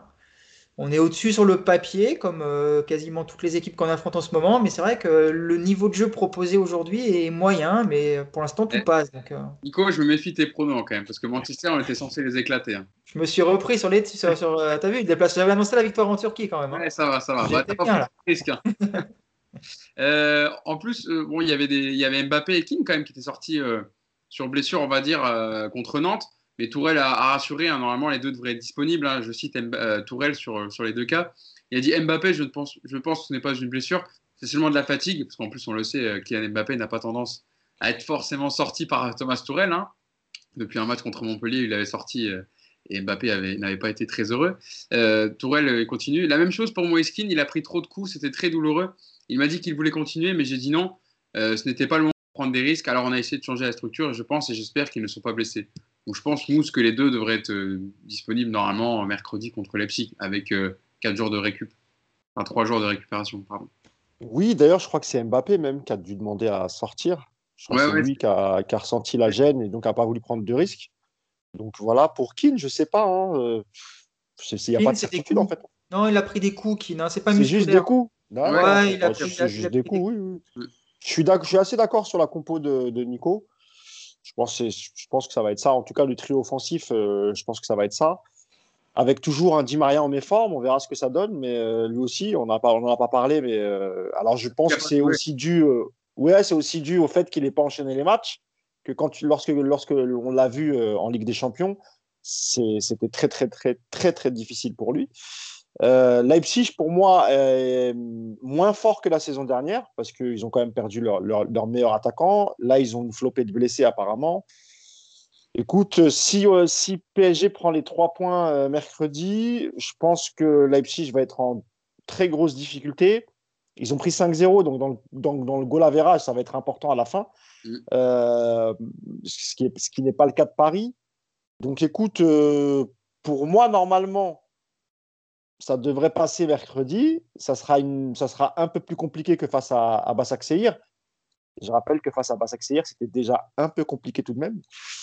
Moi, je n'ai pas vu encore jouer Leipzig cette saison. Je ne les ai pas vus jouer contre Gladbach. Écoute, j'ai pas grand-chose à dire sur cette équipe. Je vais croiser les doigts et je vais attendre mercredi. Mais euh, tout dépendra, oui, oui, tout dépendra aussi du, du 11 de Tourelle. Mais encore une fois, je pense que Nico a sorti la bonne compo avec le milieu euh, euh, Marquinhos, Herrera et Gay. en termes de jeu, en termes de jeu, on risque, on risque de s'ennuyer un peu. Et puis derrière, on va retrouver Florenzi sur son, sur son couloir. Euh, alors là, je sais pas si ça va être Baker, euh, Nico, tu me diras. Tu avais dit Kurzawa, toi, hein, c'est ça? Ah non, ce sera Kurzawa. S'il l'a mis contre Başakşehir et contre Manchester. Oui, je pense que. Ouais. surtout qu'il avait fait un bon match en plus contre Başakşehir et puis il faut qu'il retrouve le rythme. Yacine? Je voulais, je voulais te poser une question. Est-ce que tu veux ajouter quelque chose avant dans le débat avant Non, c'était juste sur Kerrer. Euh, euh, c'est vrai qu'il a annoncé un peu partout, là, parce que même Tourelle en a parlé, je crois, en disant euh, je réfléchis parce que ça correspond un peu plus. mais moi, ce qui me fait rigoler, c'est que comment tu peux lancer un joueur sur un match de Ligue des Champions Tu n'arrêtes pas de dire qu'il n'est pas tout à fait prêt, etc. Et tu le lances sur un match comme ça en Ligue des Champions. Alors que tu as préparé Danilo depuis maintenant une semaine sur trois matchs en défense centrale. Oui, ce serait, euh, ce serait compliqué de lancer comme ça dans un match en plus décisif parce que le PSG n'a que 3 points. Euh. Et la dernière chose, c'est sur le... c'est d'abord le goal. Mm. Bon, le 5-0, il n'aura peut-être pas d'impact en fait. Il a de l'impact s'il y a trois égalités. Ah oui, tu parles sur les victoires, euh, défaites. Oui. Mm. ma dernière question pour, pour, ce podcast, Yacine, c'est est-ce qu'il faut être aussi exigeant avec le Paris Saint-Germain dans le jeu, dans les matchs de Ligue des Champions? Je parle compte tenu du fait que si on regarde un peu sur les cinq grands championnats européens, beaucoup d'équipes avec euh, cette non-préparation et le Covid qui a un peu tout chamboulé ont des difficultés. On peut parler de, du UFC Barcelone, du Real Madrid, même si là, Zidane, ça va mieux pour lui qui a gagné le Classico euh, et en Ligue des Champions. Euh, à part le Bayern, toutes les équipes sont un peu bousculées. Manchester City qui a du mal, Liverpool. La Juve la, Juve qui n'est pas terrible. Hein. Qui a gagné hier, abusé un parce qu'il y a le retour de, Cristiano Ronaldo, mais qui a aussi des débuts, des, des, des, débuts compliqués avec leur nouvel entraîneur Andrea Pirlo. Est-ce qu'il faut être aussi exigeant ou faire un petit peu dire, euh, vous voyez, c'est un peu pareil dans toutes les autres équipes compte tenu de, la non-préparation? Euh, non, euh, on en avait parlé la semaine dernière et j'avais fait un papier sur la préparation. Effectivement, on ne peut pas être exigeant. On a le droit de dire ce qu'on n'aime pas, mais effectivement, on ne peut pas être aussi exigeant parce qu'il y a tellement cette saison de paramètres compliqués à gérer que, que oui, évidemment que si, enfin, le, le principal aujourd'hui, c'est que Paris gagne à Leipzig. Euh, qu'il le fasse avec la manière, ce sera encore mieux, mais sans la manière, euh, c'est pas grave. Euh, jusqu'à décembre, moi, enfin, je l'ai dit dans le papier, jusqu'à décembre, en gros, faut un peu faire le dos rond en se disant bon, faut prendre les points, faut gagner les matchs, mm. limiter la casse et tenir comme ça jusqu'à décembre. Alors la, trêve va être un peu plus courte, même si il y a la Coupe de France qui est pour l'instant annulée, enfin annulée, suspendue, on va dire. Ouais, suspendue la reprise de janvier avec le match de Coupe de France, ça va peut-être te permettre d'avoir une semaine de plus, euh, entre guillemets, de vacances ou de, préparation, suivant ce que tu en fais. Euh, donc, évidemment qu'on ne peut pas être aussi exigeant. Maintenant, il y a quand même deux, trois choses. C'est que euh, je pense que le, vrai problème, on en parlait avec Mousse par message, mais le vrai problème de la préparation physique cette année, je pense qu'il est plus mental que physique. Parce que effectivement, il y a les équipes qui ne peuvent pas travailler mais finalement, l'enchaînement des matchs, il est, il est aussi important pour travailler physiquement. Donc en fait, il est plus mental parce que tu joues dans des stades vides, tu passes d'un match de Ligue des Champions à un match de championnat à un match de Ligue des Champions. Avant, je rappelle qu'il y avait 15 jours entre chaque match de Ligue des Champions. Là, il y a une semaine entre les deux matchs de Ligue des Champions. Tu as euh, un match de championnat dans un stade vide euh, avec euh, pas la possibilité de travailler. Et en fait, on ne se rend pas compte, je crois, de, la difficulté mentale de, pour les joueurs. c'est facile hein, de dire ouais, ils gagnent très bien leur vie, ils font du foot. Il n'y a pas de problème. Mais malgré tout, ça reste des êtres humains. Et se remotiver, euh, aller chercher une victoire à Nantes dans un stade vide contre le 15e de la Ligue 1 en sachant que le mercredi d'après, tu joues un match hyper important à Leipzig, c'est des circonstances atténuantes et on doit en tenir compte. Mhm. Maintenant, malheureusement, moi, le seul truc qui me dérange dans le jeu, c'est que quand tu es moins bien physiquement, tu devrais être capable de tenir sur des circuits qui te permettent justement de t'appuyer là-dessus. Et le problème du PSG, c'est qu'en fait, tu n'en as pas de circuit. Donc, quand tes joueurs sont moins bien physiquement, ton jeu est automatiquement moins bien. Et ça, pour moi, c'est le vrai problème. Nico, ouais. Ce problème-là, donc, déjà, effectivement, tu as le calendrier cette année qui est quand même démentiel. Et donc, tes joueurs, en fait, tu ne fais que de la récolte. Tu travailles pas, comme tu le dis, Yacine. Hein, il y, a, y, a, ça pour la. Tuchel, on lui en, Tourelle, on lui en met plein la tête. Mais voilà, il faut quand même avoir conscience qu'aujourd'hui, l'entraînement, c'est pas du travail. C'est pas possible. le calendrier ne le permet pas. Et autre, autre élément qu'il faut aussi prendre en compte, qui est aussi problématique pour Paris, c'est que tout justement, tous tes joueurs créatifs, ceux sur lesquels tu peux t'appuyer sur ce circuit de passe, bah, ils sont pas là. Euh, bon, là, il y a Neymar qui vient de se blesser, mais tu as Verratti, tu as Paredes, tu as Rafinha qui vient d'arriver, qui n'est pas encore vraiment complètement intégré dans, ce schéma tactique. Donc, ça ajoute encore des difficultés aujourd'hui à, à, cette problématique pour Paris. Donc, euh, Tourelle, il est très pragmatique et ça on ne peut pas lui enlever, c'est-à-dire qu'il a deux points forts qui sont euh, Mbappé, Neymar. Aujourd'hui, bah, il n'y a plus que Mbappé, donc c'est évident que là, contre, euh, contre Leipzig, il ne va, pas, va pas essayer de sortir de son chapeau un, plan de jeu élaboré en expliquant que les latéraux vont devoir monter, que ça va être... Non, voilà, ça va être un gros bloc défensif, on va bien faire chez Leipzig, on va essayer de les presser haut, et puis dès qu'on pourra donner le ballon à Di Maria qui cherchera ensuite Mbappé, on sera réglé devant. Donc euh, c'est du pragmatisme. On se fait tout chier en ce moment devant les matchs du PSG, on est les premiers à le dire.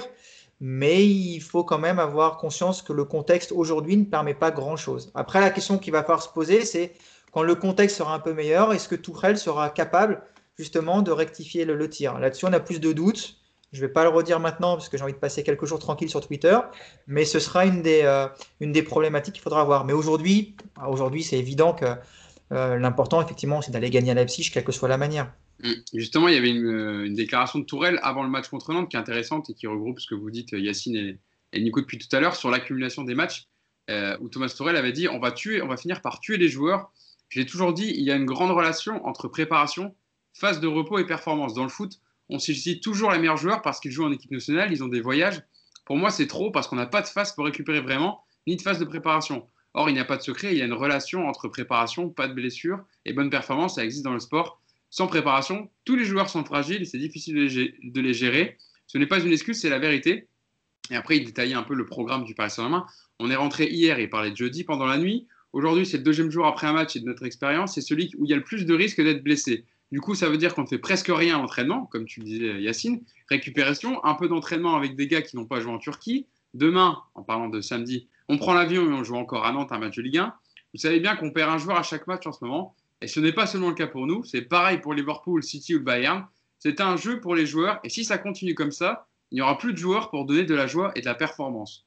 Donc, euh, Mousse, tu vois, ça, rentre, ça rentre un peu dans ce qu'on dit depuis tout à l'heure, à savoir que les joueurs vont finir par être euh, explosés, euh, tirés comme ça, tirés sur la corde, et qu'au final, c'est peut-être pour ça qu'on a des prestations aussi peu abouties. Je ne parle pas du Paris Saint-Germain, mais même sur l'ensemble des, cinq grands championnats qu'on voit depuis le début de saison. Ouais, enfin, encore plus pour les équipes françaises qui ont repris euh, deux semaines avant. Euh, parce qu'après le final 8, les autres championnats ont eu une coupure de deux semaines avant de reprendre. Ils avaient repris après la, première trêve internationale, ce qui n'a pas été le cas des, équipes françaises. Donc, euh, donc, en particulier pour le, pour le PSG. C'est vrai que parfois, on, semble, on, nous reproche d'être un peu dur et parfois à juste raison, parce qu'on l'oublie aussi, nous, quand on débriefe le contexte global. On, en a parlé pendant, pendant ce podcast, on en avait déjà parlé. Ben, c'est vrai qu'on ne peut pas non plus euh, exiger de cette équipe euh, qu'elle joue en tiki-taka euh, tous les matchs Euh, non, c'est pas possible. c'est en plus, il gagne les matchs, tu vois. C'est-à-dire que Tourelle, il a les résultats pour lui malgré tout, tu vois. Il gagne des matchs. Là, je crois qu'on fait trois clean sheets d'affilée, il me semble. surtout, le Paris Saint-Germain reste sur, sur 7 victoires, 23 buts marqués et un, un but encaissé. Si tous les clubs européens faisaient ça, je pense qu'ils seraient contents en ce moment. Non, non c'est aussi grâce à la qualité individuelle de, des joueurs qui composent cet effectif. Euh, il y a, forcément aussi euh, la patte Tourelle, on peut le critiquer, mais c'est quand, même lui le, coach. Et, Nico parlait de pragmatisme, et, je pense que c'est le mot en fait. Euh, Thomas Tuchel, il ne peut pas faire des miracles. Il a un paquet de blessés. il arrive toujours bon an, mal an à, à, faire un 11 qui est, bon, allez, parfois cohérent, parfois moins, mais ça gagne les matchs ça gagne des matchs, ça gagne en Ligue des Champions malgré tout. Enfin, en tout cas, on perd contre Manchester, mais on, relève la tête. Si on, si on, enchaîne sur une victoire euh, euh, mercredi face à Leipzig, bon, on sera plutôt bien placé, je pense. Après, il y aura la phase retour. Euh, si on arrive fin, décembre avant la trêve internationale, en étant qualifié pour la phase de poule, premier ou deuxième, on verra. Mais si on est qualifié pour les huitièmes de finale et qu'on est champion d'automne, bon, Thomas Tuchel aura fait avec les moyens du bord et il aura bien fait. Mm. Nico. j'ai Nico. Vas-y, vas-y, Il a levé la main, Nico. Il a levé la main. Vas-y, Yacine. Sur Skype, euh, je, voulais, je voulais juste revenir sur le truc de, du mental parce que pour moi, vraiment, c'est plus que physique. Parce que euh, pour prendre un sport un peu euh, autre, il y a des mecs qui font du trail. Bon, le trail, c'est un truc de fou. avec le dénivelé, le, le, nombre de kilomètres, etc. Les mecs qui font du trail, quand tu leur donnes une journée de repos, ils vont s'entraîner. Euh, parce que leur corps demande ça. Et en fait, les footballeurs, c'est un vrai problème plus mental que physique parce qu'il y a cette répétition, parce qu'il faut se reconcentrer. Parce que le trail, des fois, tu fais ta course euh, dans ta tête. Euh, enfin, je veux dire, c'est un peu différent, tu vois. Et le dernier truc, c'est que chez les joueurs de foot, à force de leur répéter aussi attention à pas vous blesser. tu sais, c'est faut pas croire, mais ça a un impact parce que le joueur donne moins, il, est sur la retenue et tout ça musculairement, c'est très compliqué à gérer. Donc, euh, il faut bien prendre conscience qu'effectivement, le travail physique qui n'a pas été fait en, début de saison, tu le payes, ça, il n'y a pas de problème. Mais moi, j'insiste sur, vraiment le problème mental. Et je pense que Tourelle aussi, moi, j'aime pas ce discours de tout le temps répéter on va tuer les joueurs, on va tuer les joueurs, on va tuer les joueurs, on va tuer les joueurs, parce que finalement, tes joueurs, à un moment donné, ils l'intègrent. Et en voulant se protéger, c'est là que musculairement, ça va pas. Euh, c'est pas que la raison, encore une fois. Mais je pense qu'on ne donne pas assez d'importance au problème plus mental que physique. Nico. Après, l'exemple du mec qui fait son trail, je suis d'accord avec toi, mais tu pars encore une fois sur un travail préparatoire super important. Et c'est vrai qu'aujourd'hui, le défaut, enfin, le, défaut physique de, du départ, alors, on entend, ouais, mais ils n'ont pas joué pendant cinq mois, mais justement, c'est ça le problème.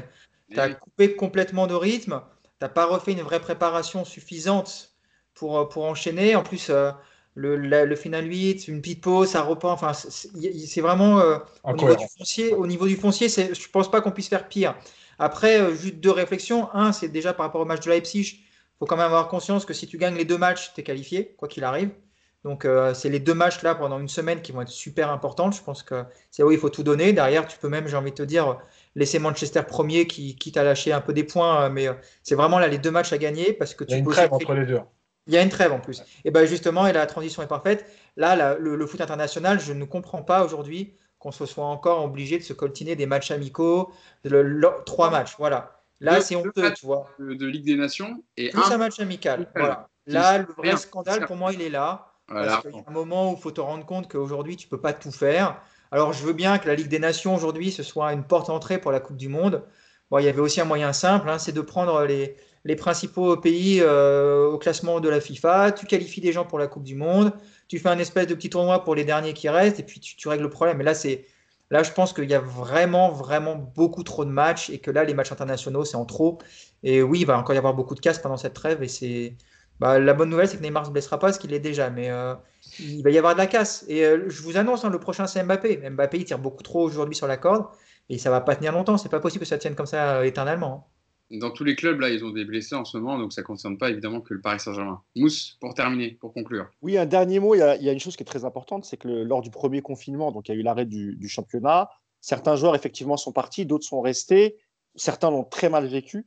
et donc là, là, je rejoins ce que disait Yacine sur la partie un peu mentale et, psychologique. Ensuite, tu as dû enchaîner un final 8 où tu es resté enfermé trois semaines dans des conditions très difficiles, drastiques, dictées par l'UEFA, où ils ne pouvaient pas à peine quitter leur chambre. Il y avait certains même endroits de l'hôtel où ils n'avaient pas le droit d'y aller. Tout ça, ils l'ont, tout ça, ils l'ont vécu pas très bien.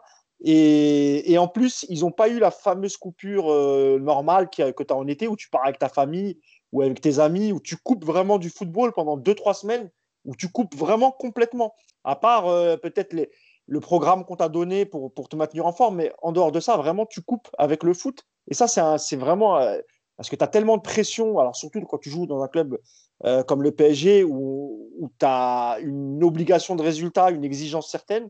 Et tout ça, ils l'ont pas eu. Donc ça rejoint ce que disait aussi euh, Yacine sur la, sur la préparation mentale. Et, dernière chose, euh, tu parlais à juste titre, Nicolas, euh, de la, la, Ligue des Nations qui aurait pu être interrompue au moins pour cette saison. Mais j'ai envie, j'ai envie moi aussi de vous parler de la Coupe de France, où aujourd'hui, avec la suspension du championnat amateur, donc ça, on va perdre encore du temps, on va devoir trouver des dates pour, pour, pour rejouer ces matchs. On sait qu'il y a énormément de matchs pendant, pendant cette Coupe de France, puisque toutes les équipes jouent. Euh, pourquoi, pourquoi on ne l'arrête pas? Euh, Il n'y a pas eu encore de matchs, il me semble, je n'ai pas très bien suffi. Bah, mais pourquoi on ne l'arrête pas cette saison? Bah, On, on, la met entre parenthèses, Hugo, tu vois Ouais, mais le problème, c'est que le foot amateur dépend aussi énormément de, de l'argent qui rentre par, par rapport à cette Coupe de France, etc., des billetteries pour les clubs un peu amateurs. Donc je pense aussi déjà qu'ils ont été énormément impactés par le Covid. Si tu enlèves la Coupe de France, ça peut être compliqué pour certains clubs. Oui, mais là, oui, mais là, c'est là, on va tomber dans un bourbier, euh, Hugo. Le championnat amateur, il est, il est, il est euh, suspendu. Donc comment on fait? On, bah, attend quoi? On fait un tournoi, pareil. On fait un final 8 que pour la Coupe de France. Euh, ah, bah, autant la mettre entre parenthèses cette saison. Trouver un moyen de dédommager les petits clubs. Pourquoi pas Enfin, je sais pas. Trouver, trouver une solution, mais ne, ne pas la jouer cette année. Juste pour les petits clubs, il euh, faut savoir qu'à part ceux qui arrivent en 32e de finale, avant les recettes, ça ne vaut pas grand-chose. C'est surtout un problème de sponsor parce que la Fédé et Noël Le Gret ne veulent pas avoir à rembourser les sponsors puisque eux, ils donnent de l'argent pour une saison de Coupe de France. S'il n'y a pas de Coupe de France, pas de visibilité sur les maillots, sur les trucs, à un moment donné, les mecs ils vont dire Maintenant, t'as payé pour, euh, pour te voir et pour nous voir et c'est pas possible.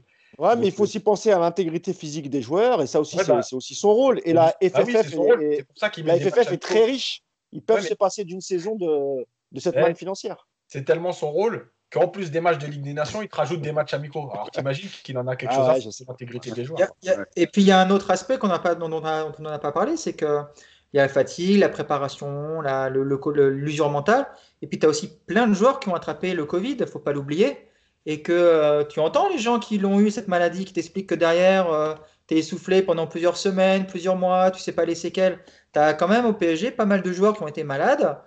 Et puis bah, peut-être que ça aussi, quelque part, c'est plus compliqué que prévu pour Di Maria, c'est possible. Ouais. Di, Maria, Di Maria, je pense qu'il manque juste de rythme. Hein. Di Maria, euh, il a pas joué Comme il avait eu, tu sais, il avait eu cet été, lui, euh, le Covid. Et tu as l'impression qu'il a plus de puissance, il a pas grand-chose. Alors oui, oui, c'est aussi l'enchaînement. Mais ça peut être une explication, tu as raison.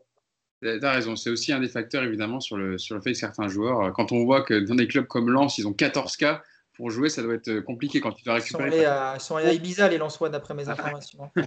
ça, on dit pas. Une boîte, Ibiza, c'est ah, excusez-moi, c'est une boîte près de Lens. L'Ibiza. Ah, c'est à Bruxelles. Ah, c'est l'Ibiza de Bruxelles.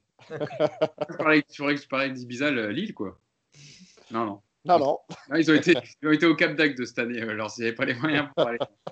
Bon, en tout cas, on, on débriefera évidemment ce, ce Leipzig-Paris Saint-Germain euh, jeudi. Euh, troisième match de poule du, PSG en Ligue des Champions. On espère une victoire pour les Parisiens malgré euh, tout ce qu'on vient d'énumérer depuis tout à l'heure. Euh, on a été complet, on a fait le tour sur ce Nantes-Paris Saint-Germain et sur le programme du jour. je veux vous remercier une nouvelle fois. Merci Yas, merci Nico et merci Mousse d'avoir été avec moi pour, pour ce podcast encore une fois de qualité. Et puis on se donne rendez-vous à jeudi prochain. Salut à tous et faites attention. Salut et bon match.